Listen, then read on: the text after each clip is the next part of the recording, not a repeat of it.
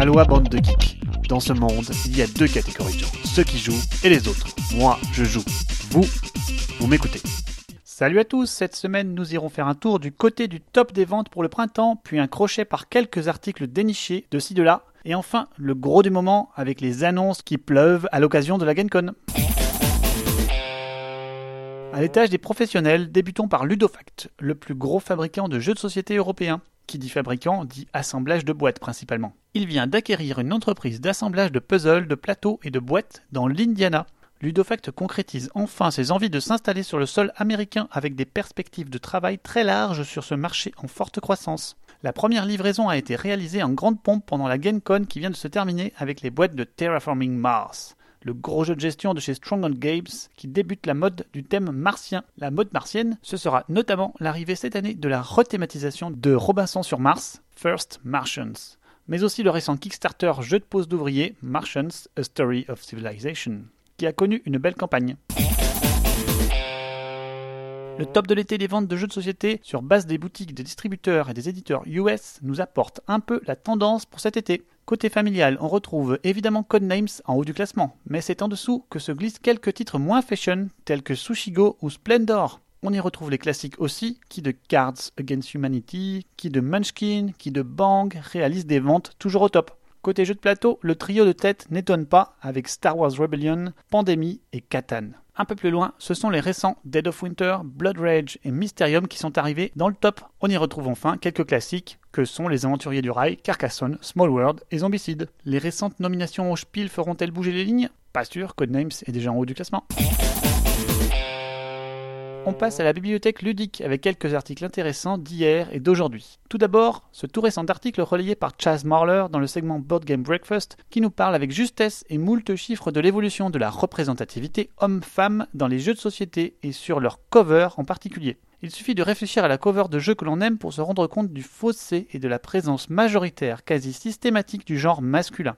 Pensez simplement à la couverture de Through the Edges par exemple. Pire, parmi le top 20 des jeux listés sur Board Game Geek, il y aurait plus de jeux avec des moutons sur la couve qu'avec des femmes. La messe est dite. Mes chers éditeurs, il va falloir revoir votre copie car le hobby me semble le hobby par excellence à la fois intergenre et intergénérationnel.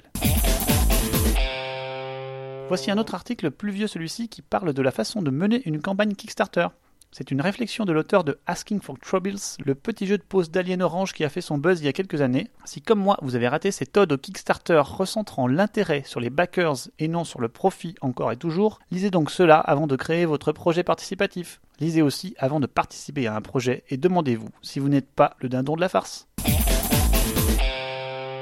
Un dernier mot pour rire jaune avec ce revirement ahurissant d'un récent projet Kickstarter. Ce projet initialement nommé Armored Core et basé sur la licence vidéoludique du même nom semblait fort bien parti avec des kilos de plastique à la clé et 300 000 euros déjà acquis. Ceci, c'était jusqu'à cet update magique. Véritable revirement, le jeu ne pourra finalement pas se faire sous la licence car le propriétaire de la licence vient de rompre le dit contrat dont on se demande comment il a pu être ficelé. Mais non, la société lançant le Kickstarter n'en démord pas et va revoir le design du jeu dans son intégralité, dessins et figurines comprises. Indignation dans la communauté, mais le projet tient la route. Après plus de 100 000 euros perdus en remboursement en deux jours, deux updates pour ouvrir gratuitement des paliers de stretch goal, quel sera l'avenir du projet? L'hémorragie semble endiguée au moment où je vous parle, mais l'amateurisme derrière cette affaire est tout de même assez apeurant quant au futur développement et redesign du jeu. Parlons maintenant des annonces. Accrochez-vous, c'est la saison. Après Rumble in the House, Rumble in the Dungeon, voici venir une nouvelle version chez Cool Mini or Not, Cthulhu in the House. Non, vous ne rêvez pas. Smon continue à poncer sa mécanique simplissime et plutôt marrante. Repoprod met le paquet sur le Seven Wonders Duel avec une extension qui s'annonce déjà, Panthéon. Les dieux s'invitent dans la partie et quelle puissance dans les graphismes. Ça sort pour la fin d'année, certainement à SN. Conan sortira enfin, après près d'un an de retard, sa boîte de base à SN prochain. Aucun compromis ne semble avoir été réalisé sur le jeu à la campagne Kickstarter exceptionnelle en tout point. Et cela aura un coût. Un prix d'appel pour la boîte de base de 119 dollars, prix qui était celui du King Pledge, contenant quasi deux fois plus de matériel à 15 dollars près. Ceci sans parler de toutes les extensions déjà réglées par les backers, qui, elles, ont une date officielle de sortie de la GameCon 2017 dans un an. Sans commentaire. Conan, qui a aussi ouvert son site web récemment contenant des ressources sur le jeu, les règles finalisées ainsi que les scénarios proposés dans la boîte de base. Conan paye certainement le prix d'une campagne au stretch goal démesurément long et cher à produire, que sont les multiples figurines aux designs différents qui ont été proposées. Flight Fantasy Games annonce deux nouveautés sous la licence Game of Thrones. Une première basée sur le système de Cosmic Encounter où les différentes familles se livreront des batailles politiques. Le thème pourrait bien coller sans arriver à la cheville des quantités déraisonnables de factions que contient Cosmic Encounter avec toutes ses extensions. Le second jeu, dans un tout autre registre, est un jeu de Bruno Catala, un jeu donc diablement plus abstrait qui sortira pour cette fin d'année.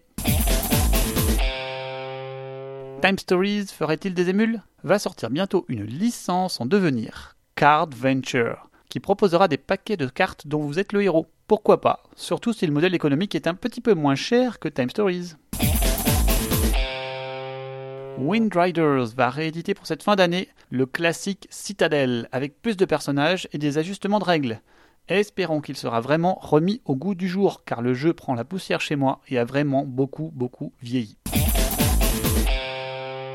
Après Russian et German, voici American Railroad, le jeu de pose d'ouvrier à succès pour cet opus. Toujours pas de plateau asymétrique malgré les demandes des aficionados, mais encore un nouveau plateau par joueur.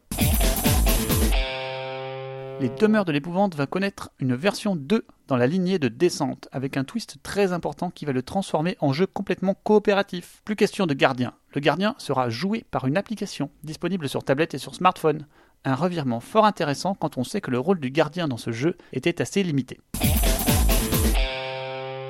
Star Wars Destiny a été aussi annoncé. Oui, voilà venir un jeu de collection de dés pour concurrencer Dice Meister. Cela va sortir bientôt avec un prix indiqué de 15 dollars par starter, de 9 dés et 24 cartes. Les dés auront des faces illustrées d'images et non gravées. A noter que ce sera le premier produit Star Wars qui évoquera les tout derniers personnages de la licence. La saga des aventuriers du rail continue à se décliner à l'infini avec cet opus directement dédié aux plus jeunes qui sortira uniquement pour le moment chez les magasins Target une grande chaîne américaine dont on a récemment parlé pour la version Codenames Adult Only. Si le jeu en vaut la j'imagine que oui, il viendra sûrement un peu partout d'ici quelques temps. Ouf, c'est terminé, que d'annonces pour cette semaine, bon jeu à tous et à dans deux semaines